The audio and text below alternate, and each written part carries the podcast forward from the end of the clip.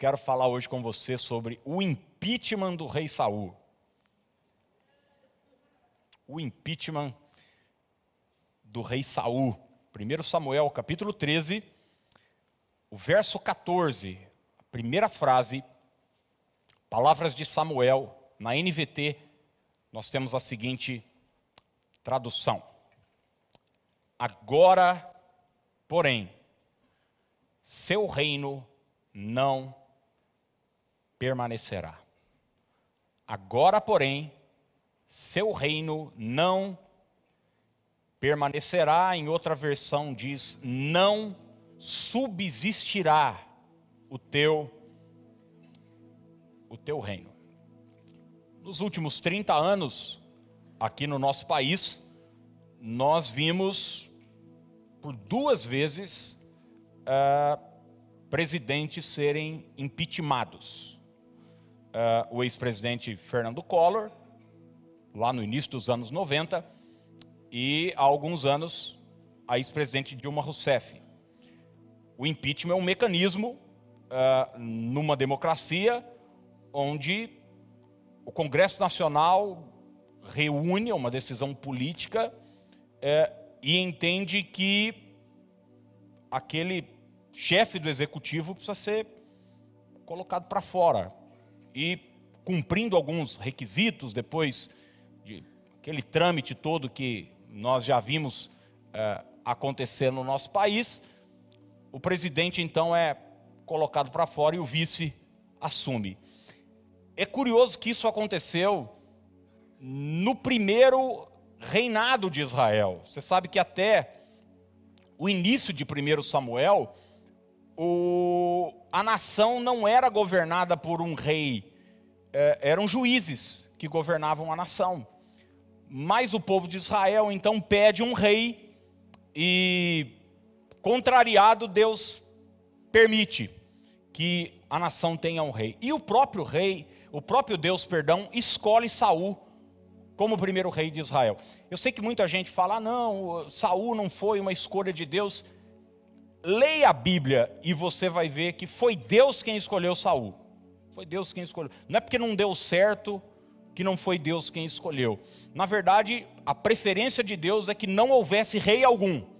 Mas como ele permitiu, Saul então é empossado. E é interessante que Saul começa muito bem. Muito bem. Ele tem o coração transformado, ele é cheio do espírito, ele é achado entre os profetas, ele vence suas primeiras batalhas. Mas nesse episódio do capítulo 13, Deus chega para Saul e através do profeta Samuel diz para ele o seguinte: olha, a partir de agora seu reino não vai continuar, não vai permanecer. A partir de agora o teu reino não subsistirá. E a pergunta que eu faço para nós pensarmos hoje à noite é o seguinte: o que leva um Deus que é cheio de misericórdia, que é longânimo, que é compassivo, que é amoroso, a romper com uma pessoa? A dizer o seguinte: olha, até aqui eu aguentei, mas daqui para frente não vai dar mais. E é exatamente isso que acontece nesse texto. E eu separei dentre tantos tantos problemas de Saul, eu separei dois crimes dele que fizeram com que Deus rompesse com ele. E eu quero olhar para eles, pensar e orar junto com você. E o primeiro crime de Saul, que fez Deus romper com ele e romper com seu reinado, foi o hábito de culpar os outros. Vamos repetir isso juntos? Diga assim: o hábito de culpar os outros. Gente, não existe solução para alguém que justifica os seus erros atacando as outras pessoas. Não existe saída para uma pessoa que, ao ser repreendida por Deus, justifica a sua atitude, justifica o seu pecado, justifica o seu equívoco, atacando as outras pessoas. Agora, você sabe que isso está no nosso DNA.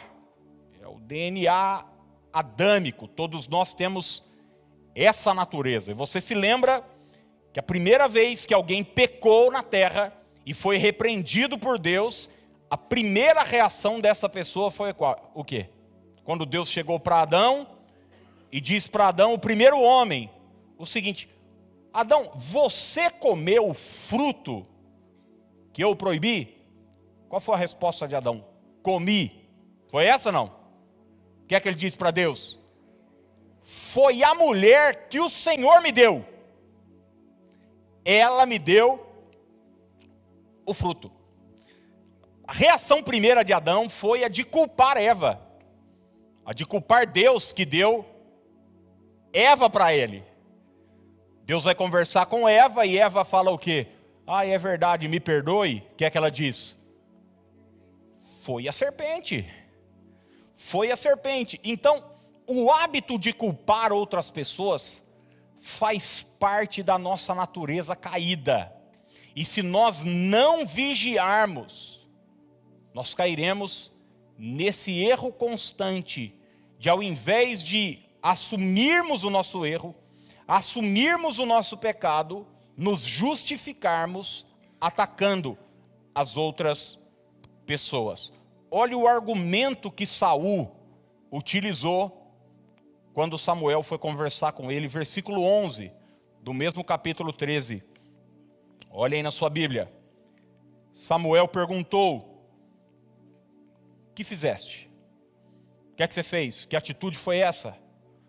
O que é que você agiu dessa maneira?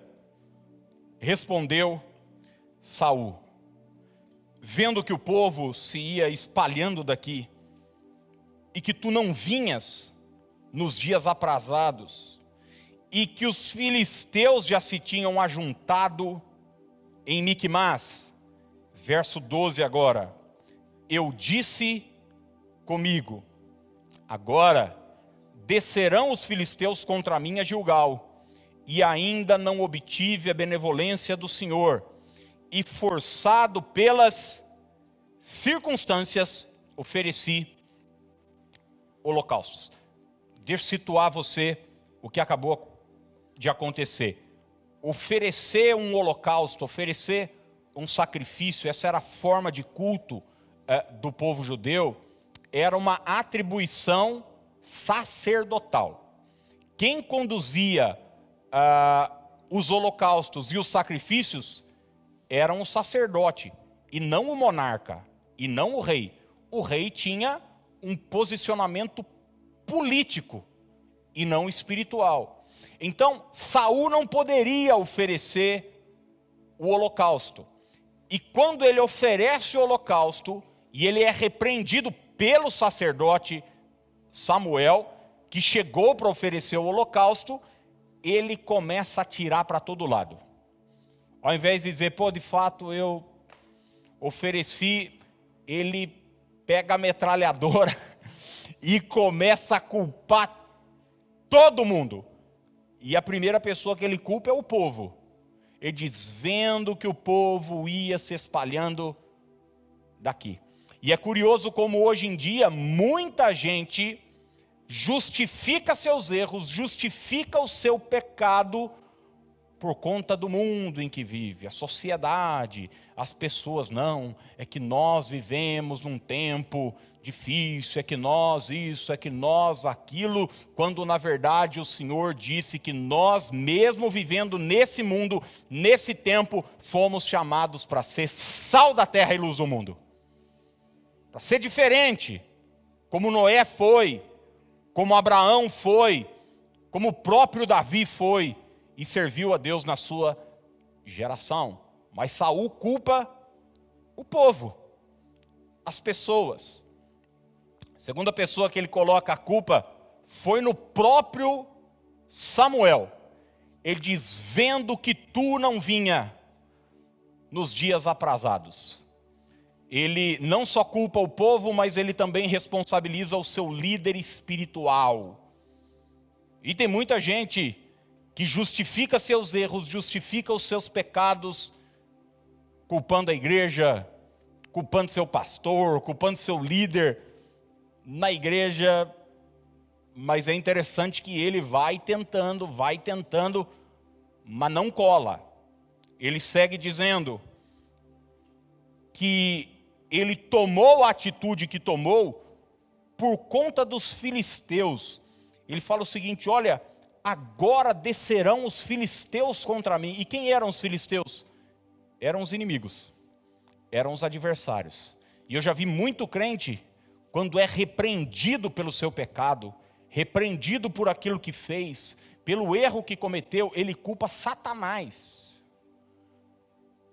Ô, gente, eu tenho um tempo já de igreja, e eu já vi muita gente fingir estar possessa de espírito maligno. Fingir, fingir mesmo. Para justificar. Minha vida está assim, não é porque eu tomo atitudes erradas, não é porque eu faço o que não devo, não é porque eu planto péssimas sementes. Minha vida está assim por conta do Zé Pilintra. Minha vida está assim, minha vida financeira está uma derrota, não é porque eu gasto mais do que eu ganho, mas é por conta do tranca-rua. Conhece isso ou não? Minha vida está assim, meu casamento está acabando. Não é porque eu não posso ver um rabo de saia e fico cantando mulher dos outros, e fico dando mole para marido dos outros, é por conta da pomba gira. E daí eu já vi muita gente ainda dizer, e isso não é um problema só meu, pastor. Minha mãe era assim também. Meu pai era assim também. Minha avó também tinha esse problema. Na minha família todo mundo bebe, todo mundo usa droga, todo mundo é, fale, ninguém vai para frente. É uma maldição. E ao invés de assumir sua responsabilidade pessoal, ela faz o quê? Culpa os outros. Responsabiliza as outras pessoas pessoas. Eu não estou dizendo que não exista demônio, eu não estou dizendo que o diabo não entra numa brecha numa família e tenta derrubar a família naquela área, mas o que eu estou dizendo é que nós temos responsabilidade pessoal com aquilo que fazemos. Saul segue dizendo, ele diz: "E ainda eu não havia obtido a benevolência do Senhor." Culpou o povo, culpou Samuel, culpou o diabo e os seus adversários, agora ele responsabiliza o próprio Deus, dizendo o seguinte: mas também Deus não me ajuda, Deus não me ajuda. E em último lugar, ele responsabiliza as circunstâncias, ele diz o seguinte: forçado pelas circunstâncias. Você já falou isso? Eu não queria fazer, mas fui forçado. Fui forçado. As circunstâncias o momento, tem até um ditado popular, né? A ocasião faz o ladrão. Então, é, as circunstâncias me forçaram a agir daquela maneira. Você deve conhecer alguém assim, que o universo todo está errado. Deus está errado, o diabo está errado, as pessoas estão erradas, as circunstâncias estão erradas, só ele está certo. E quando ele é repreendido, quando ele é chamado a atenção, ele ao invés de olhar para si, fazer um autoexame, ele passa a culpar e a responsabilizar as outras pessoas. Ele é sempre a vítima e nunca a responsável. É aquela máxima do Homer Simpson, né? A culpa é minha e eu coloco em quem eu quiser. Tem gente que vive assim. Vive assim, já que é minha culpa, eu vou jogar em quem eu quiser. Eu fui por muitos anos, é, trabalhei numa. Já, eu trabalhava na igreja, a nossa igreja tinha uma casa de recuperação. Isso tem uns 20 anos, acho, 2001, mais ou menos. É, e eu fazia triagem, que é a, aquele momento onde você acolhe o interno seja ele alcoólatra, recebíamos alcoólatras e também dependentes químicos, cocaína, maconha, crack, enfim, tudo que você possa imaginar. É, e eu fazia entrevista, eu que fazia esse, esse primeiro feedback do porquê a pessoa estava ali, é, o que levou ela até ali. E é curioso que você conversava com todas aquelas pessoas que estavam ali numa situação deplorável. Alguns morando na rua, alguns chegavam, gente, em situação assim terrível. Eu tinha que conversar, entrevistar as pessoas, mas era interessante, ninguém estava ali por uma responsabilidade pessoal, todos estavam ali por culpa de alguém. Culpa da minha mulher, culpa dos meus pais, culpa da situação econômica, eu fui mandado embora. Ninguém era responsável por nada. Eu me lembro uma vez um menino jovem, ele tinha minha idade na época, eu, eu devia ter uns 19, 20 anos, e daí ele disse assim: Aquiles, sabe que me levou para as drogas? Eu falei: O quê? Ele falou: A separação dos meus pais. Eu falei para ele: Gozado, os meus também são separados. Daí ele ficou assim. Falei, a vida não é o que acontece com a gente, mas a forma como você reage ao que acontece. E enquanto você não se torna responsável pela sua vida, pelas suas decisões, pelas suas atitudes, você jamais vai consertar aquilo que está errado. Você for numa cadeia, num presídio, é muito provável que a maioria das pessoas que você conversar ali, elas vão dizer: Eu estou aqui por conta de alguém. De, armaram para mim. Armaram para mim. Olha o que Lamentações 3,39 vai nos dizer. É um texto forte, hein? Segura na cadeira aí. Por que, pois, se queixa o homem vivente? queixe-se cada um dos seus próprios pecados. Queixe-se cada um dos seus próprios pecados. Jeremias está dizendo o seguinte: por que, que você está reclamando da vida? Ele diz o seguinte: se tiver que reclamar de alguma coisa, reclame dos seus próprios pecados. Não terceirize sua responsabilidade. E eu quero abrir um parênteses aqui, gente, muito importante, porque nós estamos vivendo um tempo onde as pessoas estão chamando pecado de doença. Isso não vai te ajudar. Eu conheço muita gente, e eu já atendi centenas de pessoas na minha vida, que justificam o seu pecado. Por exemplo, eu já vi gente, homem mulherengo, mulherengo, dizer o seguinte: eu tenho uma doença.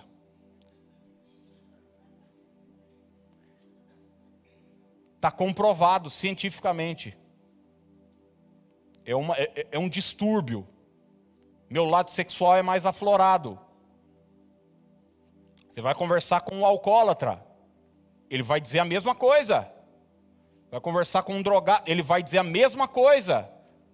Agora, por exemplo, eu sou quando eu nasci, quando alguém roubava, o que, que era isso? Isso era um ladrão. Agora ela tem o que? Cleptomania. É um distúrbio de tirar aquilo que é dos outros. Uma pessoa mentia, mentia, mentia, fala, uma pessoa mentirosa. Ela mente. Agora não, mitomaníaco. É uma doença.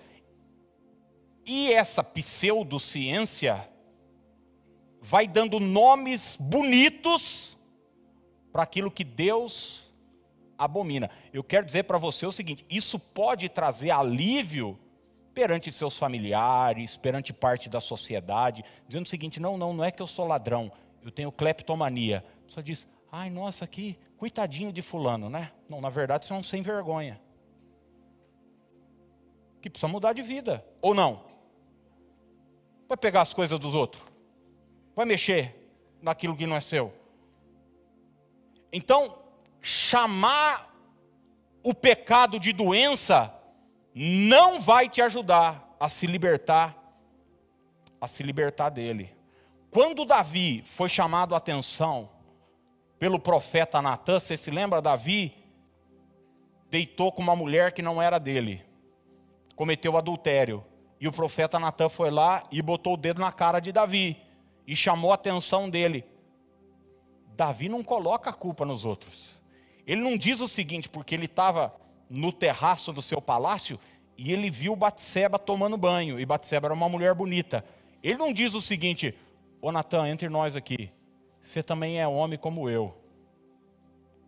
Pô, mas a mulher estava tomando banho com a janela aberta, bicho. Eu não sou super-homem.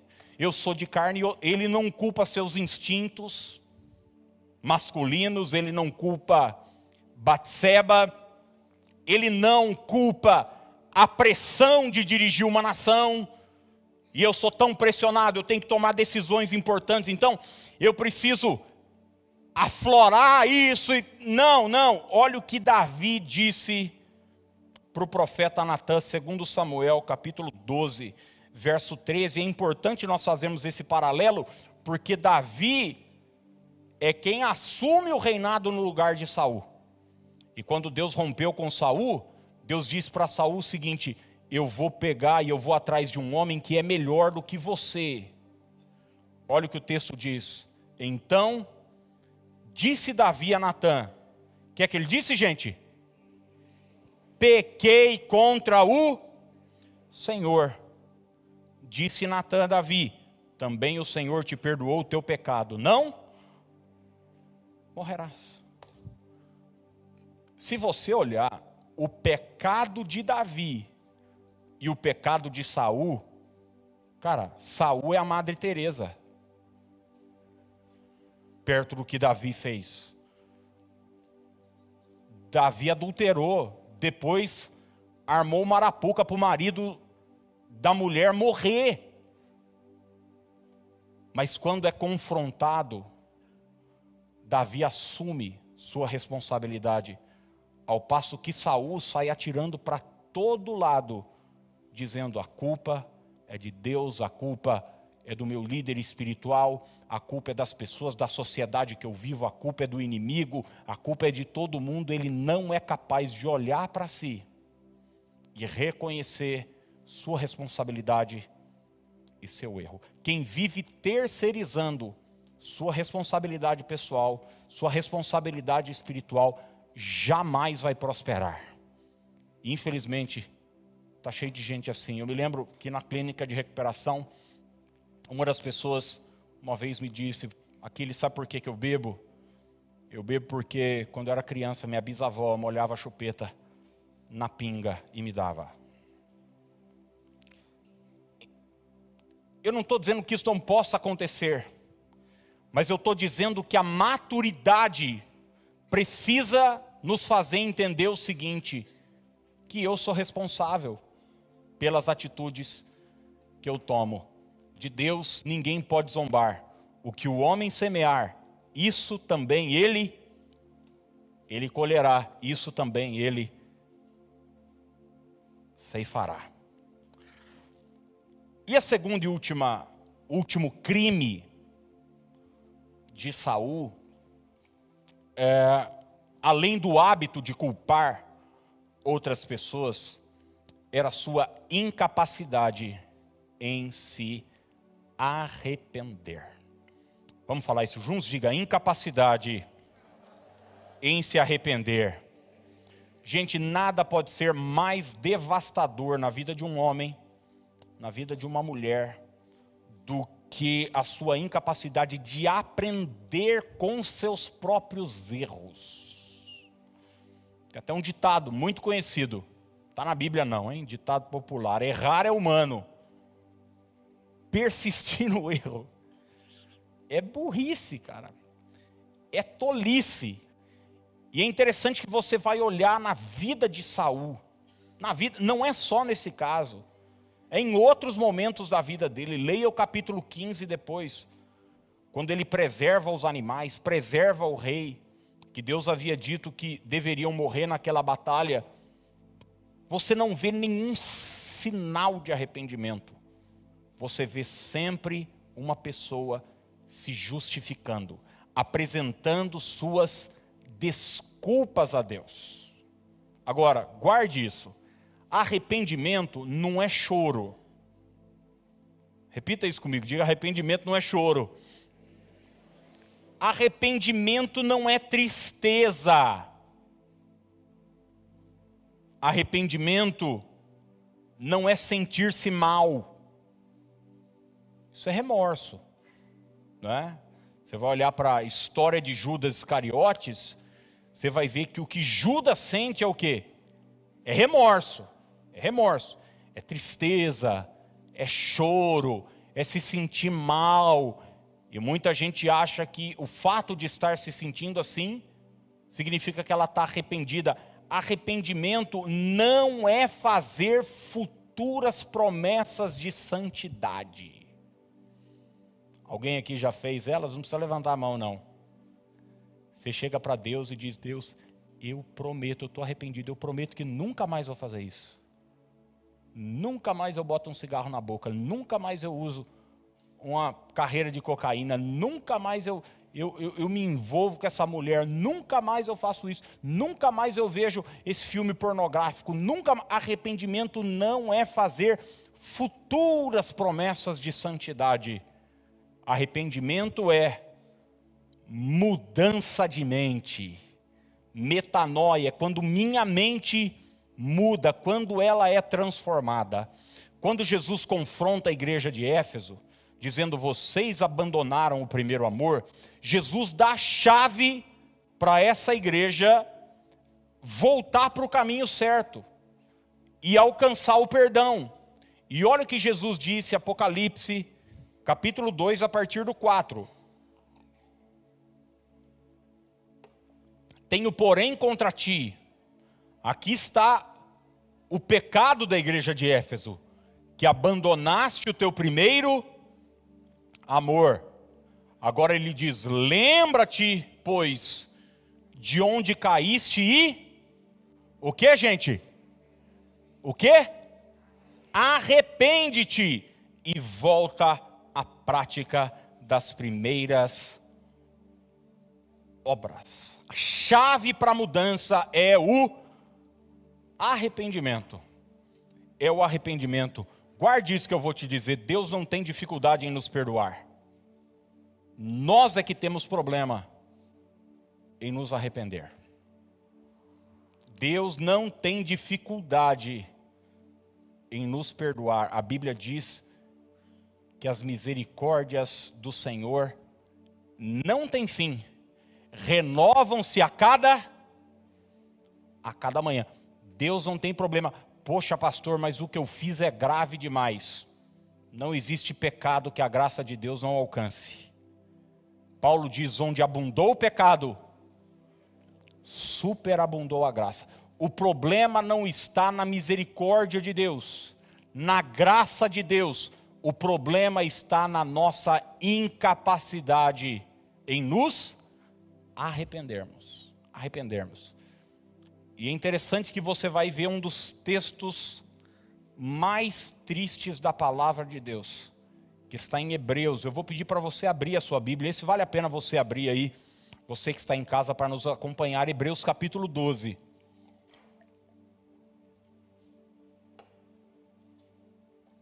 Que vai falar sobre a vida de Esaú. A vida de Esaú. Esaú, você sabe, é filho de Isaac, neto de Abraão, irmão de Jacó, aquele que vendeu o seu direito de primogenitura por uma sopa, por um prato de lentilha. E o texto diz assim, Hebreus 12, 16, e a primeira parte do 17: Nem haja algum impuro ou profano, como foi Esaú o qual, por um repasto, vendeu seu direito de primogenitura. Pois sabeis também que posteriormente, querendo herdar a bênção, foi o que, gente? Rejeitado. Guarde isso. Querendo herdar a bênção, foi rejeitado. Deus rejeitou Esaú. Nós estamos falando de um homem chamado Saul, que chegou um momento da vida dele em que Deus o rejeitou. Deus rompeu com ele. E agora nós estamos diante de um outro personagem bíblico que Deus rejeita. E daí talvez você se pergunte: poxa, mas por que, que ele foi rejeitado? Será que seu pecado era grande demais? Será que a misericórdia de Deus se esgotou? O texto vai apresentar a razão pela qual Esaú foi rejeitado. Verso 17, a parte B de Hebreus 12. Deus o rejeitou, pois não achou lugar de arrependimento. Embora com lágrimas o tivesse buscado. Olha que triste, gente. Não achou lugar de arrependimento, embora com lágrimas o tivesse buscado. Esaú estava numa situação de desespero, de desespero, chorando, entristecido, se acabando diante de Deus, mas ele não conseguiu achar lugar de arrependimento. Sua mente não era mais capaz de mudar. Ele ficou triste, ele se sentiu mal, ele falou para Deus: Não, jamais eu. Mas sua mente não conseguiu mudar. Existe um processo crítico na vida dos cristãos que vão dando margem ao pecado, margem ao pecado, e a Bíblia diz que um abismo chama outro outro abismo. Sabe qual é esse processo perigoso? É a cauterização da mente. É quando sua mente, você sabe do que eu estou falando.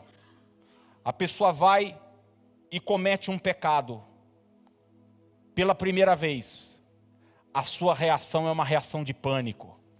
Ela diz: Meu Deus, o que é que eu fiz, o que é que eu fiz, como é que eu posto, eu sou, eu sou a pior pessoa do mundo, eu me sinto um lixo, e ela fica naquele sentimento ruim, ruim, ruim, e ela diz, Deus, eu não vou fazer mais. A segunda vez que ela cai nesse pecado, esse sentimento já é menor, a terceira é menor, a quarta é menor, e daqui a pouco o pecado se tornou algo comum para a pessoa, a ponto dela justificar os seus erros. Gente, eu já dei esse exemplo aqui há muitos anos. Eu pastoreava em outra cidade. Eu atendi uma mulher de uns 50 anos, mais ou menos, que estava vivendo uma crise no seu relacionamento. E ela me falando, pastor, ore, ore pelo meu relacionamento, as coisas não andam bem e tal, e não sei o quê. E depois de 40, 50 minutos conversando com essa mulher, ela falando dos seus dramas, e eu me compadecendo, obviamente, todos nós estamos passíveis de viver dificuldades nas nossas relações interpessoais. E lá na frente eu perguntei para ela, eu falei, querida, qual é de fato o problema que você está vivendo? Ela disse o seguinte: não, o problema é a esposa do meu namorado.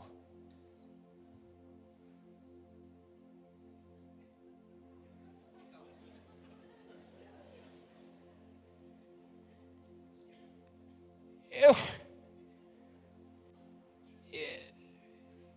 eu olhei, ela foi numa igreja, pedir oração, para Deus avalizar um caso que ela estava tendo, para Deus avalizar seu amante. E ela começou, não, porque eles não se amam mais, e não sei o que. Eu falei, minha filha, é o seguinte: você bateu na porta errada que você está fazendo é pecado, isso é adultério. A mulher levantou uma pistola, falando: Eu não sou obrigada a vir aqui ouvir essas coisas. Foi embora. Bravinha ainda, tia. Sabe o que, que é isso? Mente cauterizada.